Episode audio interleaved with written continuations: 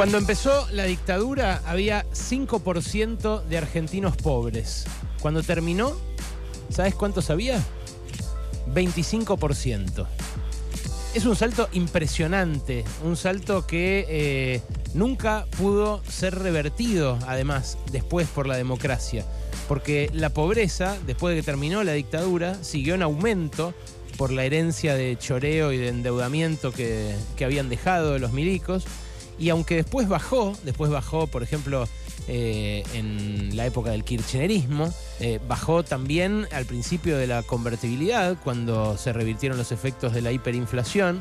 Eh, pero nunca perforó ese piso del 25%. ¿Por qué? Porque en la convertibilidad, a pesar de esa baja inicial, terminó subiendo muchísimo a caballo del desempleo y eh, en el kirchnerismo llegó hasta ese piso nomás, hasta el 26, 27 creo que era bien calculada la pobreza, porque habían roto el INDEC en el medio, eh, pero nunca pudo perforar el piso que dejaron los milicos. Y la verdad, yo eh, cuando era eh, columnista de economía, aprovechaba siempre el 24 de marzo para hablar del saldo económico de la dictadura. Después dejé de hacerlo por, por varios años, me parecía repetitivo, pero creo que ahora es importante recordar algunos aspectos de esa herencia económica.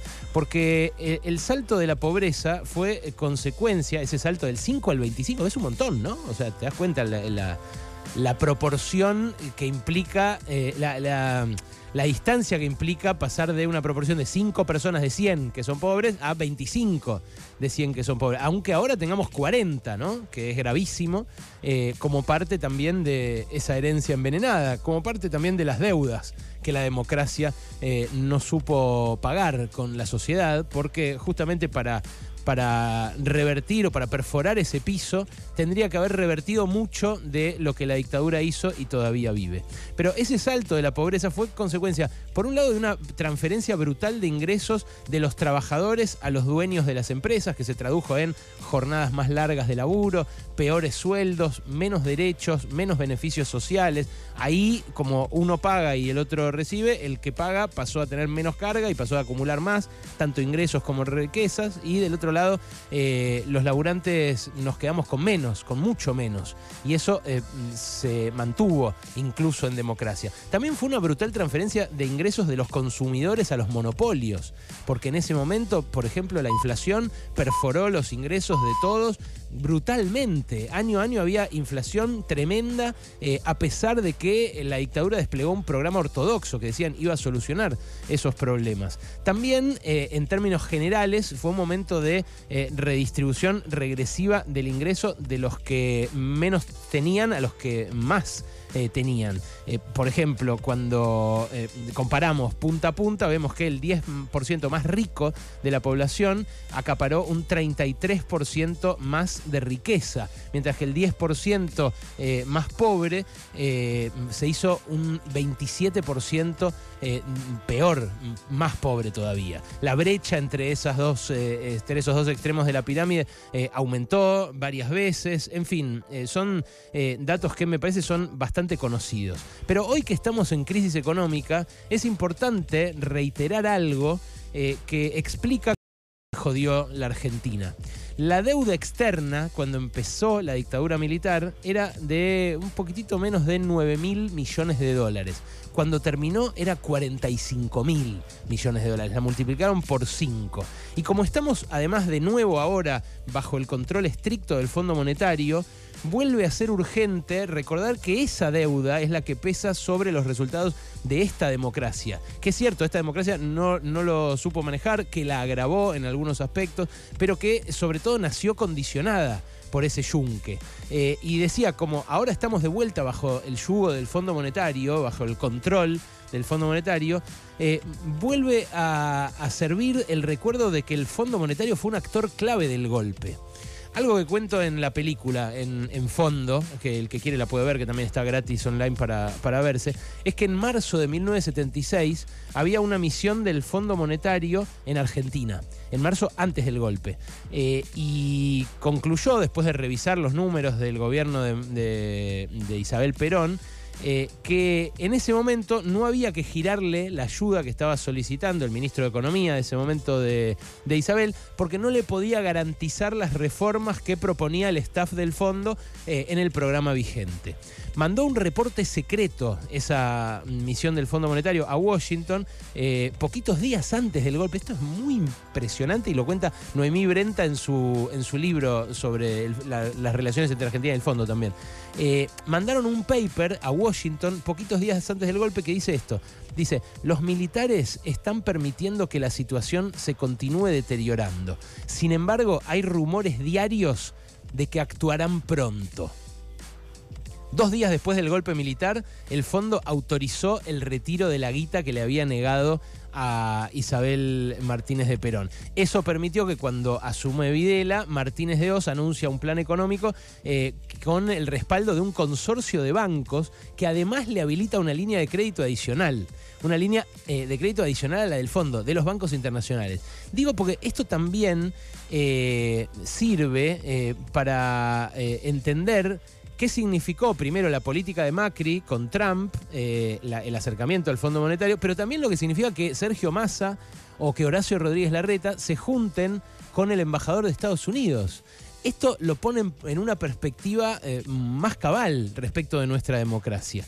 ¿Y por qué dicen actuar pronto en el comunicado los, eh, los burócratas del Fondo Monetario y no dicen dar un golpe de Estado? Bueno, obviamente porque si deciden dar un golpe de Estado queda feo, pero además porque ya se sabía ¿Qué quería decir actuar pronto? Acá en el Cono Sur ya había dictaduras en Paraguay, en Uruguay, en Chile y en Brasil. Y ahí también se ve el rol que jugó Estados Unidos, que controlaba en ese momento el Fondo Monetario, que controla hoy el Fondo Monetario y que impulsaba el Plan Cóndor, un plan para instaurar estas dictaduras en América Latina y que eh, no se desarrolle en nuestro continente como una amenaza a la hegemonía de su país sobre todo el hemisferio. Les decía que hubo una brutal transferencia eh, de ingresos eh, y eso también está eh, cristalizado en leyes que, como muy bien recuerda hoy Miriam Bregman en sus redes sociales, siguen vigentes de la dictadura. ¿Sabías vos que hay 417 leyes de las que hoy están vigentes que fueron sancionadas en la dictadura? es casi el 10% de las leyes que hay en total. Es un montón. Eh, una de ellas es la de procedimientos de la policía, por ejemplo, que la fueron remozando, atenuando un poco, eh, pero que permitía a principio de la democracia que la cana pudiera pedir documentos eh, por la calle sin ninguna razón de sospechar de nadie, solamente por querer hacerlo, por verle, por verle una amenaza ellos, ¿no? Mm, sin que uno genere la amenaza con, con su accionar. Otra, es, eh, otra de las leyes vigentes hoy es la de bancos, la ley de entidades financieras. ¿Y qué permitió esa ley? Bueno, que se extranjerizara y se concentrara el sistema financiero argentino en muy poquitos años. En el 77 había 725 entidades financieras, entre bancos privados, cooperativos, públicos, cajas de crédito, compañías financieras. Eh, hoy eh, son eh, un 90% menos. Hay solo 78 entidades financieras, de las cuales 20 concentran todo.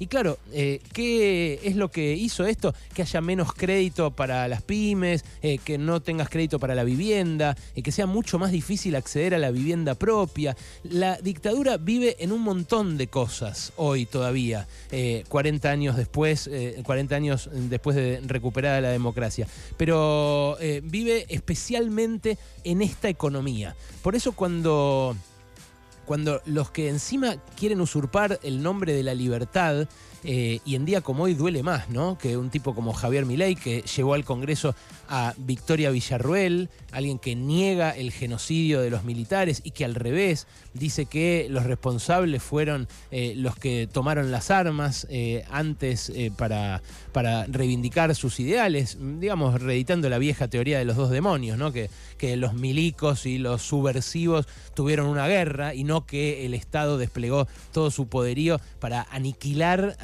la disidencia e imponer un modelo a sangre y fuego. Bueno, eh, esas eh, consecuencias, esas consecuencias económicas, eh, te las quieren diluir esos que usurpan la palabra libertad. Dicen que eh, la libertad es la libertad de los mercados. Y es lo mismo que decían los milicos. Eh, cuando asume Martínez de Oz, dice eso. Dice, vamos a liberar las fuerzas productivas de la Argentina.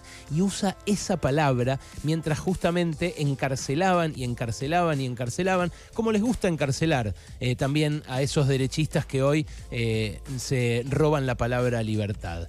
las consecuencias económicas de la dictadura son algo que todavía tenemos que revertir y que en buena medida explican eh, la inflación que tenemos, el miedo que suba el dólar, las escasas perspectivas de ascenso social o de desarrollo de una carrera, eh, en fin, todas las frustraciones que a su vez hacen atractivos estos discursos autoritarios o fachos que vuelven a florecer ahora 40 años después. Es nuestra tarea eh, entender mejor lo que nos toca, no hacernos los boludos y las boludas, porque si no, lo que termina pasando es que esa libertad nos la roban. Pasaron cosas. Cosas. Hasta las 16 con Alejandro Berkovich.